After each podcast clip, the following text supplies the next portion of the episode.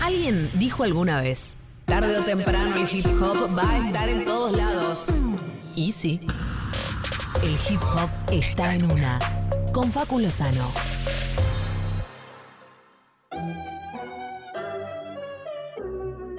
La melodía con la calle. Tony Dice. Baby, dame la señal. Si me sigues mirando así, te voy a besar, te voy a besar. Si es contigo no lo tengo que pensar. No, no. Porque tú no eres como otra, no. Tú eres diferente. Viviendo la vida. Arrancaste con todo, Facu. ¿Cómo vamos? ¿Qué haces? La verdad que. o sea, arriba. Tomé, sí. O sea, tomé una iniciativa hoy muy difícil, que es hablar de cosas muy importantes Sí. en la misma columna. Cuando, o sea, después de que lo mandé dije, che, podría haber hecho una hoy y otra el próximo. El fresco rinde dos. Pero ¿sabes qué me pasa? Total, re. Pero ¿sabes qué me pasa a veces? Que digo, bueno, ok, hago eso, lo dejo para la otra semana. Sí. Y, y va a pasar otra cosa. Claro. Y Sí. de repente eso va a quedar y, y ya me voy a sentir mal, voy a sentir culpable con alguno de estos dos seres que por supuesto me ubican y en este momento están diciendo, oh, voy a escuchar la columna de Faculoso al respecto. y el primero, ¿vas a hablar de Bad Bunny? Porque el viernes estuvimos picando un poquito uh, su último álbum. ¿Y qué piensan? Eh, bueno, a mí el reggaetón la verdad que me, me pega un poco de costado. No, Ok, vos no, voy hasta esto abajo. como reggaetón. Y un poco sí. ¿Esto no es reggaetón? No, te pregunto, no, Sí, no, sí, no yo estoy esto lo tengo como reggaetón. dando ninguna... Y no, y quiero que ahora que me respondas. Ok. ¿Lo, lo es? O sea, justo esta canción, sí, Ah, es un reggaetón. Ah. Eh, tibio para mí. Miedo. Ok. Sí, no me atrevería a decir que el disco de Bad Bunny es un disco de reggaetón, ni que Bad Bunny es un reggaetonero. ¿No? Mira, lo tenía repuesto ahí yo. Eh, bueno, de hecho, un poco la idea de traer. eh, ho- hoy traje como dos ejemplos eh, de, de- de dos artistas muy distintos, claramente, completamente distintos en un punto, pero que a la vez representan muchísimo, uno, para el público, para el público y para la escena y la industria más hispanohablante, no solo latinoamericana, hispanohablante, como es Bunny, y otro para toda la escena hip hop en general, como es, te diría, es una de esas personas que marca.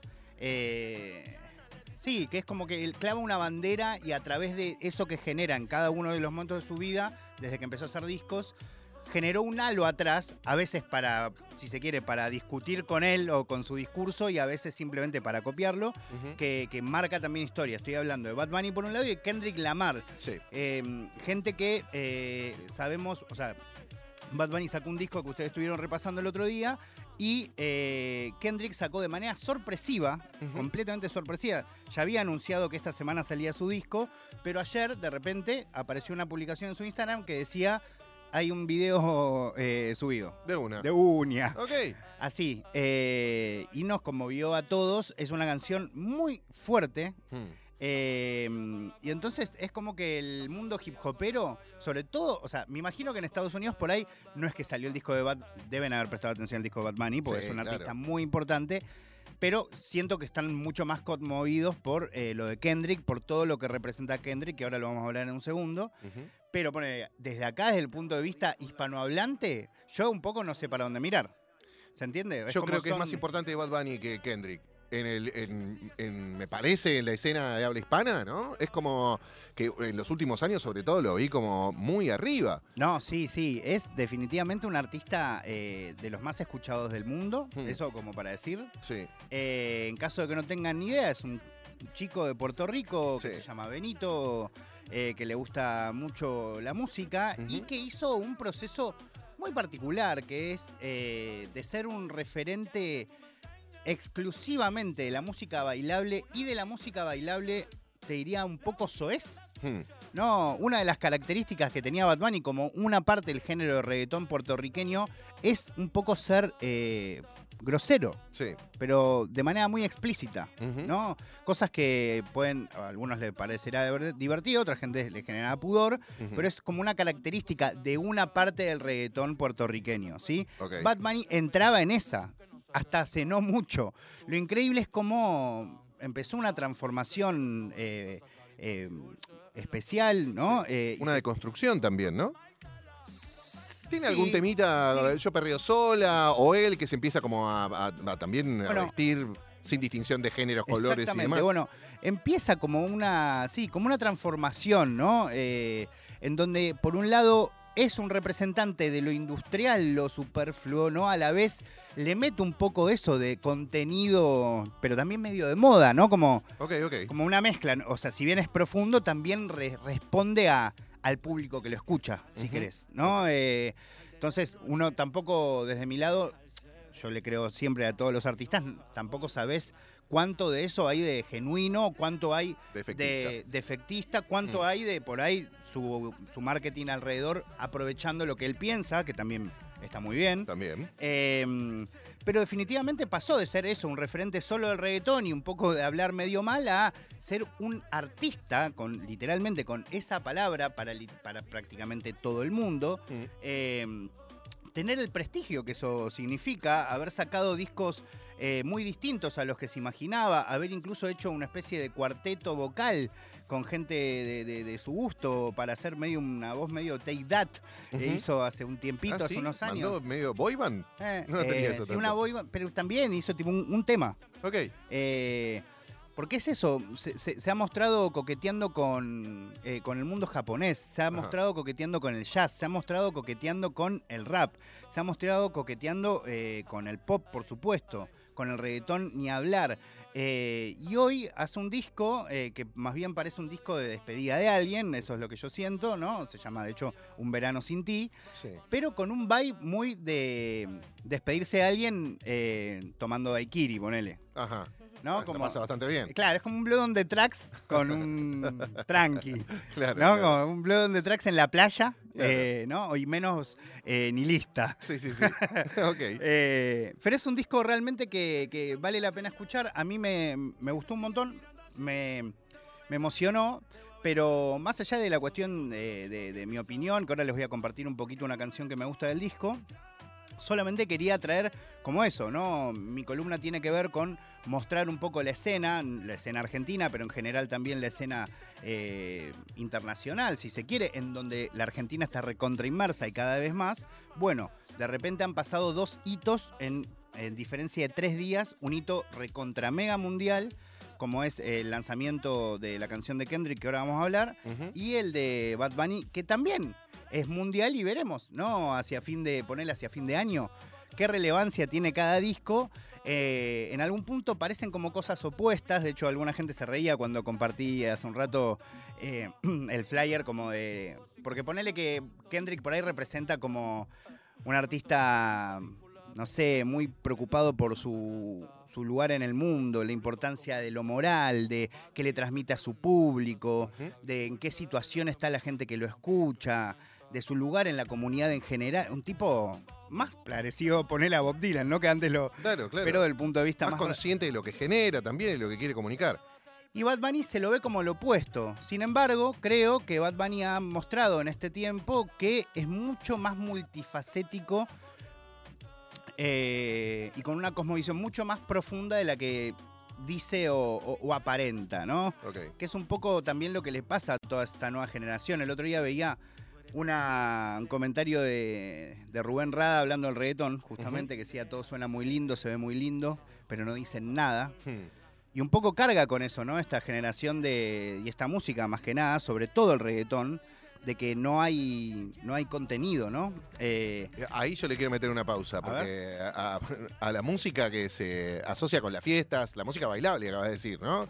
¿Hace falta pedirle contenido también? Tengo que estar pensando, comprometiéndome con un discurso, con una causa, mientras estoy divirtiéndome. Le voy a pedir a los decadentes que hagan un tema profundo mientras yo lo bailo en un casamiento. Me parece un poco mucho. yo creo que se puede. De hecho, justo los decas creo que es un ejemplo, ¿no? De poder mezclar esas Sí. cosas. Pero no de sus temas más bailables y, y más famosos. Sí, lo que sí me parece raro es eso de. eh, de quitarle importancia al movimiento del cuerpo o a la conexión con otra persona o al hecho, por ejemplo, del disfrute o, ¿no? A veces creemos que la cuestión racional, que también es un discurso recontra viejo, más de los 80 incluso, ¿no? Como que lo que está en la mente es lo que está bien, lo que está en el cuerpo hay que, Ah, ¿entendés? Sí. Y la verdad es que no, o sea... claro que no. Eh, obviamente que cuando vos escuchás algo explícitamente profundo, si además te conmueve, bueno, le das esa envergadura, pero no significa que sea menos profundo esta canción de Bad Bunny. Por supuesto. Obviamente son temáticas distintas.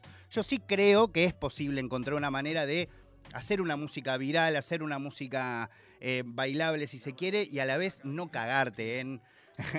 le- no sé, en, en- en- en la manera, no sé, en el respeto a lo otro, ponele que, Sí, ¿no? sí, que es sí. algo que a veces sucede Está bien. creo que se puede lograr ese equilibrio, pero tampoco. Eh, sí me parece extraña y vieja esa bisagra entre lo que se piensa, ¿no? Y lo, lo complejo y lo que se baila como lo malo, lo superfluo, lo, lo que discriminamos porque no, no es suficientemente bueno, ¿no? Hmm.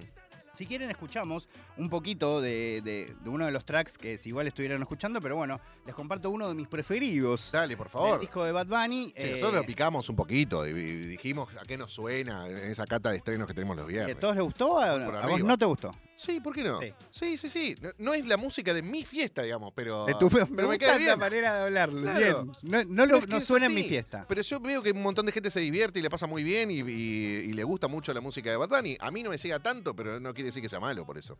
¿Ningún artista de estos te, te- te llega? Particularmente a mí, el, el- no sé, hay Ponele algo con. Calle 13 en algún momento. Hay algo con lo rítmico que tiene el reggaetón que no me termina de, de encantar.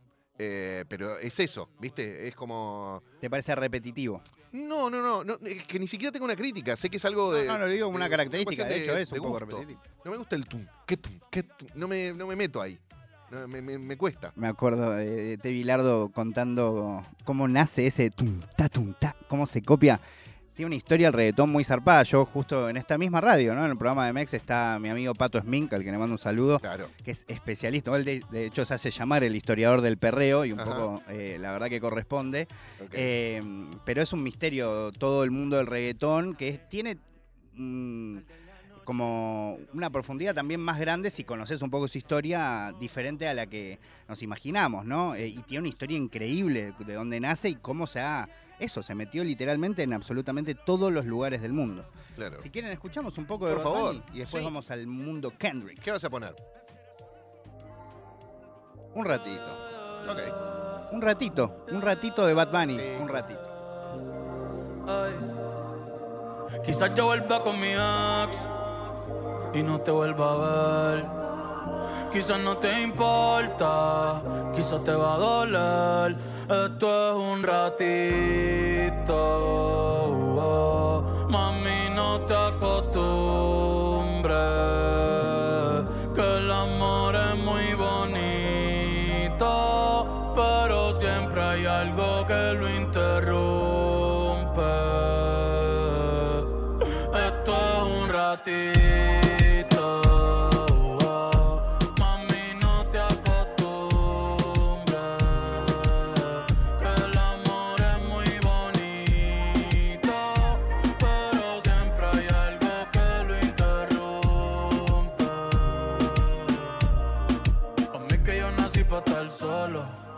No hay una loca pa' este loco. El tiempo se va y queda poco. Baby, vamos a hacerlo otra vez, chingalo otra vez. Porque mañana quizás no va a estar. La luz se puso roja, hay que pararlo. Si quieres nos bajamos y podemos perrear.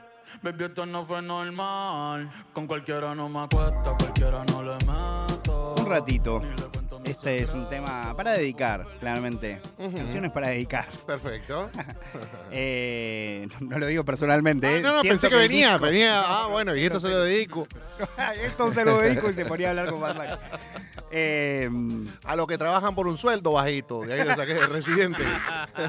totalmente. Eh, qué personajón, amigo, ese muchacho. Sí, por Dios. Eh, se, lo, se- ¿cómo que se lo creyó. Sí. Bueno, algo interesante de Bad Bunny es que se ríe un poco del mismo constantemente, ¿no? Y es increíble los lugares a donde ha llegado con eso. Hoy, por ejemplo, tiene mm, una colaboración con la marca Adidas, eh, importantísima.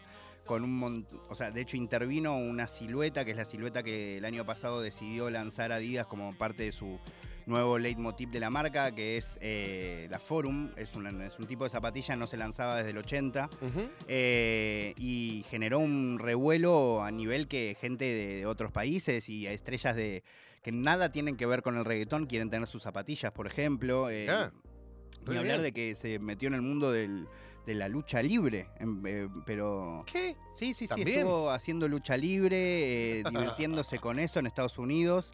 Eh, es un tipo muy, muy curioso y que realmente, eh, o sea, se toma muy en serio el lugar en el que tiene, tiene un nivel de conciencia grande, pero a la vez se divierte un montón, Hmm. un montón. Se muy nota. distinto a lo que le pasa a Kendrick. Ajá, ajá. Eh, Kendrick es de esas personas que se nota que todo lo vive, lo sufre, Ajá. como que sufre la, una especie de... mm, eh, como un... ¿Sabes qué? Lo veo como, un- como si fuese... eh, como si fuese Nirvana. Sí. Eh, obviamente no, no lo quiero llevar a ese nivel, pero sí viste que había una cosa de, de- de los tres en general, lo han vivido de maneras diferentes los que conformaban Nirvana, pero, pero una cosa de, sufrir la fama, de sufrir la representación, desde qué lugar hablarle a la gente que te estaba hablando, como todo vivirlo como un peso. Eh, Kendrick Lamar, eh, un poco por eh, el hecho de la representación que tiene, no solo en el mundo del hip hop, sino sobre todo en el tema de la comunidad negra, ha vivido como una carga, siento yo, muy fuerte la posibilidad de hacerse visible y casi como una especie de obligación tener que convertirse en una especie de predicador y de, de registro, ¿no? De, de alguien que cuenta lo, lo que ha vivido toda la, la- eh, cómo se ha recrudecido el nivel de discriminación y, por ejemplo, la manera en que las fuerzas de seguridad tratan a la comunidad negra en Estados Unidos, como un poco si se hubiese vuelto al 60, al 50, hace muchos años, ¿no? ¿Él es de Compton también? Él es de Compton. Esto se ha tratado. Hay un montón de películas, Jordan Peele, ¿no? Como que tratan un poco lo que está viviendo la comunidad negra. De hecho, Jordan Peele y Kendrick laburaron juntos. Eh, Jordan Peele es un director de, terror que está muy metido en este, en este tema. Eh, pero particularmente lo interesante de conocer la carrera de Kendrick también es como en un momento se divirtió mucho y en un momento tomó esa responsabilidad a nivel de que se nota que lo afecta. Esta canción eh, un poco la cuenta, no sé si la gente que la escuchó termina de darse cuenta, pero es como su carta póstuma. Ah, ok. O sea, él lo que cuenta es, eh, o sea, la, la- la canción entera es como, como si nosotros, como viste la carta de Rodolfo Walsh, sí. que como que se leyó póstuma, viste, cuando ya lo habían matado, como parece alguien que lo escribió esperando que después lo mataran, de hecho hasta le habla de la persona que le dispara, le pide perdón y hasta que lo entiende, eh, y que lo perdona, ¿no? Que le pide perdón. Ah. Eh, y, y un poco es un storytelling sobre él mismo y sobre lo que quiere representar en su comunidad. Es muy fuerte lo que cuenta. Nombra Argentina, Sí, en un momento sí. eh, desde un lugar bastante extremo, porque también cuando estuvo en Argentina antes de la pandemia, dando un recital en el Lola, si no me equivoco. Sí, en el Lola fue. Lo vi, Eh, justo vi ese momento. Bueno, Y, y te- para hacer un paréntesis un poco más largo, eh, yo estaba sorprendido con eh, la adoración, la devoción que tenían por Kendrick Lamar, mis amigos a los que les gusta el hip hop también de hace mucho, y yo por ahí no estaba muy metido en, quién era Kendrick. Me dijeron, no, boludo, lo tenés que escuchar. Escuchá un par de temas porque este pibe tiene otra profundidad, es otra cosa. Eh, y me acuerdo, escuché aquel disco, no me acuerdo cuál fue el de ese año, pero Butterfly por ahí. me parece que sí. El que era con unas bases de jazz. Sí, Sí. y dije, ah, bueno, acá hay algo, hay algo distinto. Hay un pibe que está buscando otra cosa, que, que no se prende a esto que yo siempre por ahí me, me cuesta un poco más del ego trip y demás. Si bien, obviamente, cuenta todo en primera persona, las cosas que atraviesa, pero desde otra, desde otra óptica, de otra profundidad. Y cuando lo vi, conmovido en el escenario y no se sabía por qué, estaba llorando realmente y le costó salir a, a escena entre uno de sus temas. Eh, después, bueno, me, me habían contado que era por ese episodio que habían matado a uno de sus amigos en Claro, Estados Unidos. les pongo un poco en contexto, ¿no? Eh, el mundo, también por eso yo hago tanto hincapié en la unidad y por eso promuevo tanto a los artistas argentinos de la nueva escena que promueven no solo la unidad entre sus pares, sino la unidad con los otros géneros, porque también yo, que soy fanático del hip hop, vengo conociendo la historia de Estados Unidos en donde literalmente se cagan a tiros y se cagan a tiros hasta hace 15 minutos.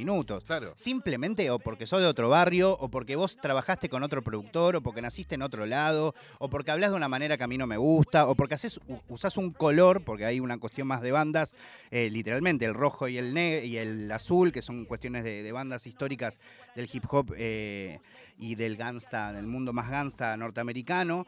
Es muy distinto lo que se vive ahí. Y lo que se vivió desde el mundo, desde el momento en que Kendrick un poco empieza a tomar visibilidad en la escena, que es desde el principio del 2000 en adelante, es una idea de comunidad, de unión muy distinta a lo que se vivió en los 90 con el gangsta rap, de muchos diciendo vos sos bueno, vos sos malo. Claro. Como empezó otro tipo de hip hop cuando vos esta fecha que estás diciendo, en ese momento Kendrick Lamar se entera que habían matado a Nipsey Hussle, un rapero importantísimo también de, de- de la zona oeste de, de Norteamérica. eh, y, mm, y un poco lo que cuenta acá es un poco esa frustración que él vive, no solo por la muerte de un gran rapero, sino por la idea de, ok, no estábamos unidos, nos seguimos matando. O sea, todo eso que yo predicaba y que yo sentía que en algún punto estábamos consiguiendo a través de mis canciones, a través de toda la comunidad uniéndose, no sirvió para nada.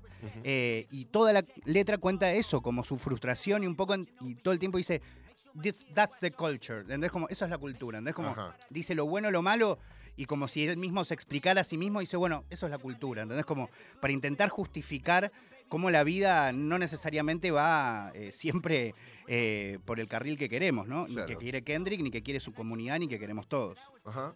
Mira qué interesante. Me, me copa conocer esta historia más en profundidad porque sí, se difundió esto. Nos volvemos locos cada vez que alguien dice Argentina en un tema, aparece en una serie o en una peli y demás. Pero está bueno saber el, el verdadero motivo. ¿Querés que escuchemos algo? de Escuchemos un poquito de Heart eh, Number 5, o eh, Heart Part 5, algo así, o El Corazón Parte 5, eh, que es la canción esta nueva del disco que estaba a punto de sacar esta semana Kendrick Lamar. Seguramente lo voy a repasar inevitablemente en mi programa el viernes. Hmm.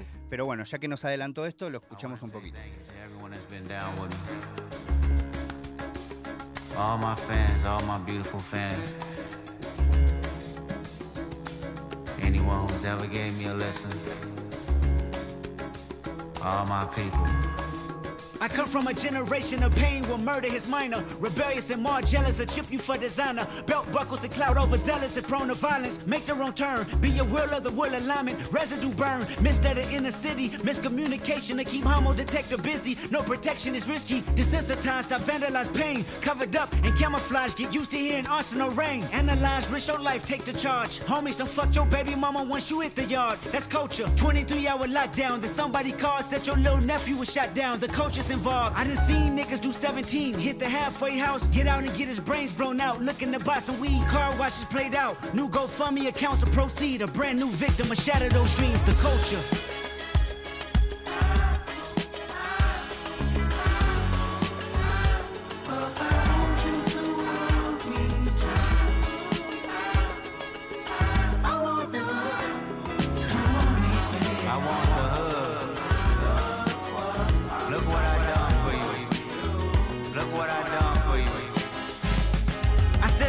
For my culture to let y'all know what a nigga look like in a bulletproof rover. In my mama's sofa was a doodle popper, hair trigger, walk up closer. Increíble como es- esta- esta- Esta orquestación a mí, a mí me remite a Marvin Gaye y me remite a James Bond. También. También. Como sí, me posta. lleva de una a una, me siento en una película de James Bond. Sí, bueno, usas empleos de, de Marvin Gaye. Me decías que esa familia no le da sus samplings a todo el mundo. No, no, es una familia bastante así celosa, ¿no? Y Ajá. bien que está bien, la verdad, ¿no? Porque si tienes eh, la discografía de Marvin Gaye en tus manos, está, está bien que la cuides. Sí. Pero bueno, acá entregaron, eso está ampliado I Want You de una manera bastante explícita, se nota, para quienes nos gusta mucho también Marvin Gaye. Sí. Eh, y bueno, es una canción profunda que nos invita en un viaje que no sabemos. A mí me cuando entendí después de escucharlo varias veces que era una carta póstuma, eh, dije, bueno, ¿cómo seguirá el disco? Claro. O sea, si ¿Cómo ya se está despidiendo. También me llama mucho la atención. Sí, eh, la verdad que es, es bastante fuerte, como para con- poner un poco también en contexto, Good Kid Mad City es el, el disco con el que arranca, que también les recomiendo que escuchen, y después eh, el disco que termina desconando todo en la industria, porque lo conecta un poco con el mundo del hip hop y un poco con el mundo del rock, es Tu Pimpa Butterfly, que es un disco que literalmente hace arriba de, eh, o sea, que rapea a bases de free jazz, así, corta, eh, y eso generó mucho también, un poco de ese mundo que a mí un poco me, me encanta y a la vez un poco lo detesto, que es eso de como que genera una validación extra, como, ah, rapea arriba de jazz. Sí. ¿Entendés? Como, es bueno. No era tan bueno antes, es bueno ahora que rapea arriba de jazz. Pero bueno, como que le dio ese prestigio que necesitaba y él lo aprovechó de manera excelente. Ok, perfecto. Sabés que hoy Pablito Monti también hizo una publicación, creo que en su Instagram, eh, justo acercando una data que no tenía, que es como en, en Genius, que es por lo general donde se, se ponen todas las letras, ¿no? La- las lyrics de las canciones. Eh, hay también, bueno, traducciones al español y te ponen en contexto de dónde viene cada Sí, es verso. muy bueno. Eso está bueno también como para, para saber por qué habla de Argentina en ese momento y, y también Sí, lo que contaba Facu recién. Algo muy lindo es que, que es muy también del hip hop antiguo, que si vos vas al video original de él, no tiene ni subtítulos, ni, o sea, ni traducción, cosa que ahora casi todos los videos de YouTube tienen. Antes los, los rappers tenían esa idea de que no había que poner la letra en los discos para que la gente prestara verdaderamente atención a las palabras. Yo creo que tiene un poco que ver con eso. Está bueno. Obviamente que después aparecieron mil millones de videos replicando eso, traducción en español, traducción sí. en chino. Como están en todos lados, pero bueno, en su video no está. Claro. Eh, eso es un poco, esto es lo que pasó en este fin de semana, muy intenso a nivel hispano y eh, también en inglés. Por eso nos trae lo nuevo de Bad Bunny, lo nuevo de Kendrick Lamar, es Facu Lozano, es nuestro rapólogo, un orgullo tenerlo en el programa, gracias Facu querido. Por favor, elegí una canción, no sé, para cerrar, Ah, claro, de por favor. Kendrick, que se Sí. llama Love, que es de mis canciones preferidas. Ajá, eh, que bueno, espero que la disfruten, porque es una canción medio R&B, medio rapera, a mí me fascina. la vamos a disfrutar y si lo quieren escuchar en su Nirvana verbal, lo tienen que escuchar los viernes a las 9 de la noche aquí en Nacional Rock. Facu Loz, para seguirlo en las redes, a Facu Lozano que nos trae a Kendrick. Love and lust. Damn. All of us. Give me a run for my money. There is nobody, no one that'll run me. Another world premiere. So give me a run for my money. Sipping bubbly, feeling lovely. Living lovely.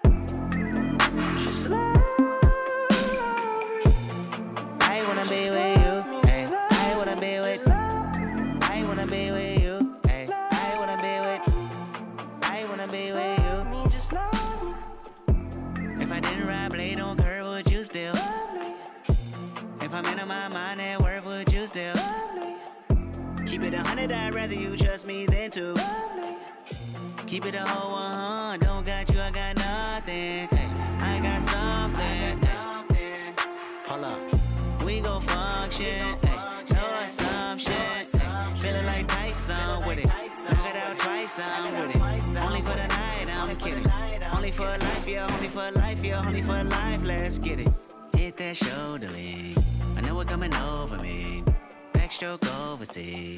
I know what you need. Already on 10, all money come in. All feeling go out. This feeling don't drought. This party won't end. If I didn't ride blade on curve, would you still?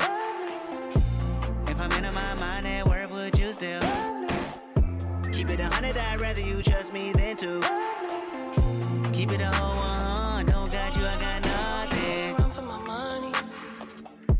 There's no money.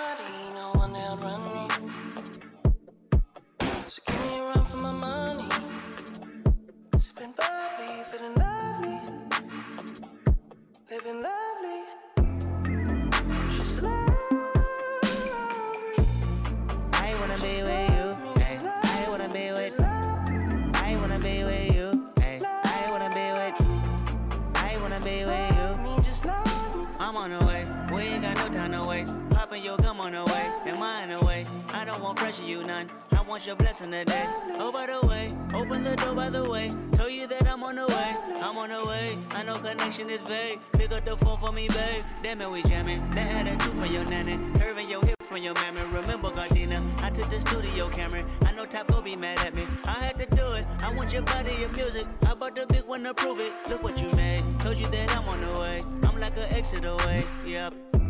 If I didn't ride blade on curve, would you still?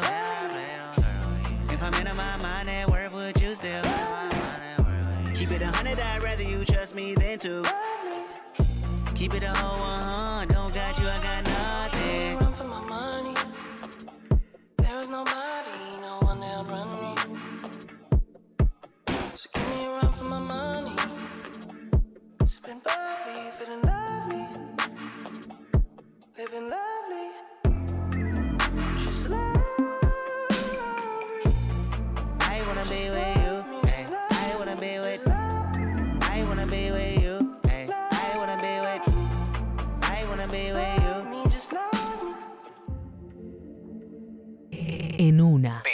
16. Con Diego Ripoll.